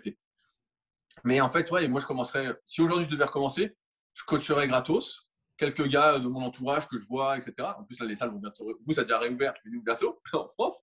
Tu prends quelques gars, et en plus tu peux le faire parce que nous les BPGF c'est en alternance. Donc après, avant dans les mais tu dois pouvoir prendre 4-5 gars euh, pour tester. Et après, bah, progressivement, tu vas pouvoir affiner ton truc et développer ton truc. Toujours en ayant en tête que la vérité que tu crois aujourd'hui va évoluer, que ce que dit quelqu'un n'est que son expérience. Moi, quand je conseille quelque chose, c'est que mon expérience. Donc, c'est apprendre aussi avec des pincettes. C'est ma vérité du moment qui a amené à évoluer. On est impermanent. Et donc, euh, mais surtout, Ouais, tu sais, quand, tu es jeune aussi, tu as besoin d'un mentor des fois. Tu as besoin d'avoir quelqu'un et de tout recracher ce qu'il dit. Mais euh, ça, c'est la théorie. Et je pense que la pratique, encore une fois, permet de remettre euh, l'église au, centre du village, comme on dit. Ça te permet de voir toi, parce que toi aussi, tu vas tester sur toi. Ça va t'amener à une méthodologie différente d'un tel, une autre façon de penser, qui va sans doute euh, t'aider, entre guillemets, après à trouver, tout en ayant conscience, encore une fois, que peut-être que tu fais fausse route. C'est pour ça on parlait de confiance, etc. Moi, je dirais que quand j'étais plus jeune, je pensais que j'avais vraiment la vérité. Je disais, voilà, c'est ça qu'il faut faire. Et même si aujourd'hui, je suis assez convaincu que pour 95% des gens qui veulent se transformer, j'ai une méthodologie qui va les faire progresser euh, presque à chaque séance pendant longtemps. Il n'empêche que il y a plein de gars qui racontent des choses, et ça, c'est beaucoup grâce à ton podcast aussi. J'écoute et tout, et je dis, ah ouais, je dis, moi, j'aurais pas pensé comme ça, mais le gars, lui, ça l'a fait progresser, ça fait progresser des athlètes, etc. Et ça m'ouvre des trucs, en fait. Tu vois, ça m'ouvre des trucs. Je me dis, comment je pourrais intégrer ça euh, dans ma pratique déjà personnelle pour tester? Moi, j'ai toujours le même truc, c'est je teste sur moi. Donc, euh, je teste, par exemple, la neuroposture avec Seb que tu avais interviewé. Donc, euh, je teste, je teste, je teste. Je suis plutôt convaincu. Hein, je rassure Seb qui nous écoute peut-être. Et depuis le temps. Et donc, je teste, je teste, je teste. Et une fois que je suis convaincu, je vais me dire, ben voilà, je vais peut-être faire la formation ou peut-être faire tester à d'autres personnes. Et en faisant tester à d'autres personnes, c'est là que je vais, entre guillemets, euh, éprouver ce que j'ai appris, entre guillemets. Hmm. Tu vois? Éprouver ce que j'ai appris et peut-être affiner la méthode avec les connaissances que je pourrais avoir. Mais euh, ouais, pour moi, c'est l'expérience, la, pratique. Et c'est pour ça que la pratique est différente de la théorie. C'est parce que c'est la pratique. quoi. Euh, j'ai une dernière un, dernier gros sujet, on va dire, à aborder avec toi, euh, c'est euh, l'avenir du coaching. Où va-t-on, Rudy? Je ne sais pas. Moi, je, crois que beaucoup font erreur aujourd'hui dans le coaching. Je vois, tu sais, euh, moi, mon époque, c'était le coaching par email. Tu vois, c'était le coaching par email. Le coaching à distance, c'était par moi, du coup, c'était l'email. Après, j'ai développé une plateforme, entre guillemets, pour centraliser un petit peu, que ce soit un peu plus pro. Et après, j'ai vu arriver des gens qui vendaient des programmes. Aujourd'hui, tu en as plein qui vendent le programme 12 semaines ceci. Euh, le, m'a écrit, euh, il y a une fille qui vend un programme bikini en 8 semaines, je sais pas quoi, des trucs à la con comme ça. Et je vois beaucoup de personnes, en fait, qui partent sur ce système-là, qui est pour moi de l'escroquerie complète. Pour moi, c'est honteux. Euh, parce qu'en fait, on perd tout ce. Pour moi, l'avenir du coaching, il est humain. Pour moi, la seule façon de tenir, et je pense que c'est une des seules façons que je tiens aujourd'hui, après, avec toute cette concurrence qui s'est développée autour de moi, etc., c'est ce côté humain, la personne que je suis qui fait que ça fonctionne en fait. C'est pas de faire des programmes sur 12 semaines qu'on va vendre. Tu vois, il y en avait, je vais pas citer de nom, mais qui sortaient des programmes sur 12 semaines à 300 euros. Les gens disaient Ah, c'est cher et tout, mais en fait, 100 euros par mois, mais sans aucune personnalisation, sans aucun côté humain. Et je pense que ça, c'est une erreur parce qu'aujourd'hui, forcément, pour moi, c'est pas du gain, ça. Tu vends un programme, tu fais bien la pub, tu fais du marketing euh, à outrance. Pour moi, c'est du mauvais marketing. Et tu vends ton programme, puis après, tu vends un autre programme. Mais en fait, là, tu, tu asservis les gens. On revient à ce qu'on disait tout à l'heure, c'est de l'asservissement et c'est pas euh, de l'indépendance que tu donnes. Et le but d'un coach, pour moi, moi mon but, c'est pas d'avoir les gens à vie en fait. Ça n'a aucun sens. Une fois que j'ai appris ce que je souhaitais transmettre, que la personne, j'estime qu'elle est indépendante, elle peut se passer de moi, du moins sur ce qu'on a vu ensemble, ben, je dis voilà, là, euh, et si elle veut faire autre chose, je dis bah tiens, va voir un tel, va voir un tel, va voir un tel. Et dans ce cas-là, pourquoi pas? Mais euh, pour moi, l'avenir, il est humain. Pour moi, il est dans la communication, euh, il est, je pense que beaucoup de gens recherchent ça en fait, recherchent un coach avec qui communiquer et pas juste un programme, un truc, euh, un truc, un truc général en fait. Moi, j'aime pas du tout les trucs euh, généraux en fait. jamais j'achèterai un programme général et, parce qu'en fait, ok, ça peut être bien au début si tu es perdu, etc. Mais j'ai envie de dire, tu as tellement de programmes gratuits sur le net, tu vois, en, muscu, si on parle de muscu, tu vas sur Super Physique, ouais, 200 300 programmes gratos. Franchement, tu prends l'application SP Training si tu es un peu perdu. Franchement, tu vois, SP Training, on pourrait apparenter ça à un coach. Ça coûte 3 euros par mois, mais ça ne remplacera jamais un coach. Un SP Training, c'est bien pour le type, moi je dis souvent aux gars, type qui débute ou semi-débute, parce que ça va lui filer un cadre, ça va lui dire quoi faire à chaque séance, etc. Selon ma façon de penser, encore une fois, ce qu'on a codé. Mais quand il va coincer, ben, c'est là qu'il a besoin de quelqu'un d'humain. Et en même temps, moi, j'ai pendant longtemps essayé de rendre la musculation moins individuelle et plus collective en disant, euh, en favorisant un peu l'émulation. Je disais souvent euh, ensemble pour faire mieux que seul. C'est un peu comme ça que je conclue tous mes posts. Hmm. Mais c'était le, le, credo du site clubsuperphysique.org. Et je crois beaucoup à ça en fait. Je crois vraiment que c'est là-dedans. Tout à l'heure, tu parlais d'humanité et c'est exactement ce que je défends. Euh, j'ai un livre qui s'appelle The Leader Project, un peu pour ceux qui voudraient se lancer, etc. Comment vivre de sa passion, comment être heureux aussi. Car pour moi, ça va, ça va ensemble. Mais c'est vraiment ce truc-là de. Je pense que moi, ce que je recherche, c'est le côté humain. Tu vois, moi, je suis prêt à me déplacer pour euh, aller voir Kevin, par exemple. Je suis prêt à me déplacer pour aller voir Seb en Suisse, plutôt que de le faire à distance. Alors, des fois, ça peut arriver. Voilà, on fait à distance. Mais c'est pour ça que je pense que rien ne vaut le réel hmm. et rien ne vaut les vraies communications. Et c'est pour ça que j'invite toujours mes élèves à dire des fois, il y a des gens, ils m'écrivent, ils me disent Ah, désolé pour le pavé. Mais je dis Non, je dis tant mieux. Je dis Moi, plus j'en sais, mieux c'est. Je dis euh, Moi, si tu me dis euh, Bonjour, je m'appelle Jean-Michel, j'ai 32 ans, je veux faire de la muscu. Ah putain, je ne sais pas comment t'aider, tu vois. je ne le sais pas. Je ne le sais pas. Mais je crois beaucoup dans ça et je crois pas du tout. Tu vois, à un moment, la question s'est posée quand mon activité a vraiment explosé, il y a une dizaine d'années en, termes de coaching. Est-ce que je n'automatiserai pas tout en codant justement, moi, ce que j'appelle les cycles de progression? Est-ce que je ne ferais pas un truc où les gens mettraient ce qu'ils ont fait et ça sortirait automatiquement le nouveau programme? Et en fait, euh, je me suis dit non, je me suis dit, c'est pas ce que je veux faire. Même pour moi, certes, financièrement, ce serait beaucoup mieux. C'est sûr, hein, c'est beaucoup mieux. Tu vends 1000 programmes, tu fais rien, tu as juste le temps à passer à le programme, c'est sûr que c'est mieux. Mais toi, derrière, on en revient à ce qu'on disait, quel est le plaisir là-dedans en fait? Il n'y a aucun plaisir, euh, il n'y a, rien, quoi. il n'y a aucun échange humain, tu n'apprends rien. Mm. Donc, pour moi, ça n'a aucun sens. Et donc, je crois vraiment que c'est ça, c'est le côté euh, humain. Après, euh, ça peut se développer sous plein de formes différentes. Hein. Moi, je suis plus communicant à l'écrit. des fois, il y a des gens qui me demandent du coaching avec des consultations en plus chaque semaine au téléphone, etc. J'ai déjà fait je vois que la plupart des gens, en fait, je communique tellement à l'écrit, je pose tellement de questions que je vois que bon, ça ne servait à rien. La plupart du temps, ils n'étaient pas fait. Mais je crois beaucoup dans ça, en fait. Et je ne crois pas du tout dans l'automatisation. Tu sais, on voit pas mal de logiciels en ce moment pour justement aider les coachs, etc. Moi, je ne crois pas du tout. Moi, j'aime bien, j'aime bien quand ça sent la vie, tu vois. Mmh. Moi, j'aime bien, j'envoie un fichier Word, en fait. Moi, voilà, c'est ça mon truc. C'est un fichier Word et euh, j'écris dessus. Alors, je fais des petites cases pour que ce soit un peu joli. Mais voilà, je veux que la personne me réponde et je veux qu'elle écrive et, et je crois plus à ça qu'au logiciel euh, tout pro, tout. Ça, moi, ça me, ça me semble faux, tu vois. Il manque ce truc humain qui me plaît, ce truc où ça sent la vie. Pour moi, ça sent pas la vie. Rudy, où est-ce euh, que. Je, crois, que c'est ça l'avenir. Ouais, non, je suis d'accord avec toi dans le sens où je pense, je pense personnellement, personnellement qu'on tend vers une, une automatisation euh, de tout ce qui est programmation et contenu d'entraînement et, cette quantification de la charge, etc. Mais ça ne veut pas dire qu'il n'y a pas d'humain euh, qui, est inclus dans le process parce que, encore une fois, le programme, il faut l'appliquer, il faut le délivrer, il faut le faire faire à, l'athlète ou au client ou aux personnes avec qui on travaille. Et donc, euh, je suis d'accord avec toi, l'aspect humain ne, mourra jamais, entre guillemets, même si euh, dans 10 ou 15 ou 20 ans, des algorithmes pourront créer des programmes bien mieux que ceux qu'on peut écrire aujourd'hui. Euh, ça ne changera pas le fait qu'il faut quelqu'un pour les mettre en application. et, encore, le programme n'est qu'une partie de la solution pour progresser. Souvent, les gens me disent oui, je veux un programme.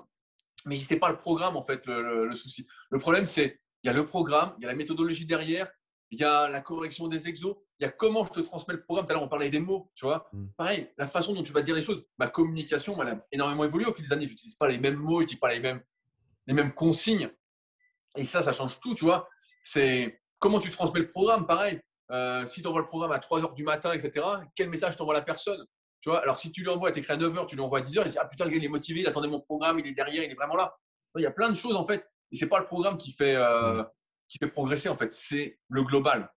On peut, moi, souvent, j'exagère un peu, je dis peu importe le programme, l'important, c'est que la personne qui est derrière va te transmettre les bonnes ondes, en fait, va te transmettre le cadre sécurisant, le cadre où elle te dit elle va te transmettre le placebo. Elle va dire, tu vas progresser, tu dis, ah ouais, ouais, je vais progresser. Et tu te donnes beaucoup plus que, euh, que si tu avais le super programme envoyé à 2 heures du mat, euh, un peu à l'arrache. Mmh je, suis, je suis avec toi. Donc, pour tous ceux et celles qui souhaiteraient retrouver tous ces programmes pleins d'humanité, où est-ce qu'on peut te trouver sur les réseaux, Rudy? Euh, En général, je conseille pas les réseaux, je conseille mes deux sites. Je dis rudycoya.com et superphysique.org. Il y a des onglets contacts pour me contacter. Il y a les forums Superphysique donc, que j'avais racheté donc à mon associé parce qu'il était plus sur le truc à l'époque. Donc, ils ont plus de 20 ans. Ils ont exactement 22 ans. Donc, c'est les plus vieux forums mais c'est les derniers forums du web, tu vois, de muscu.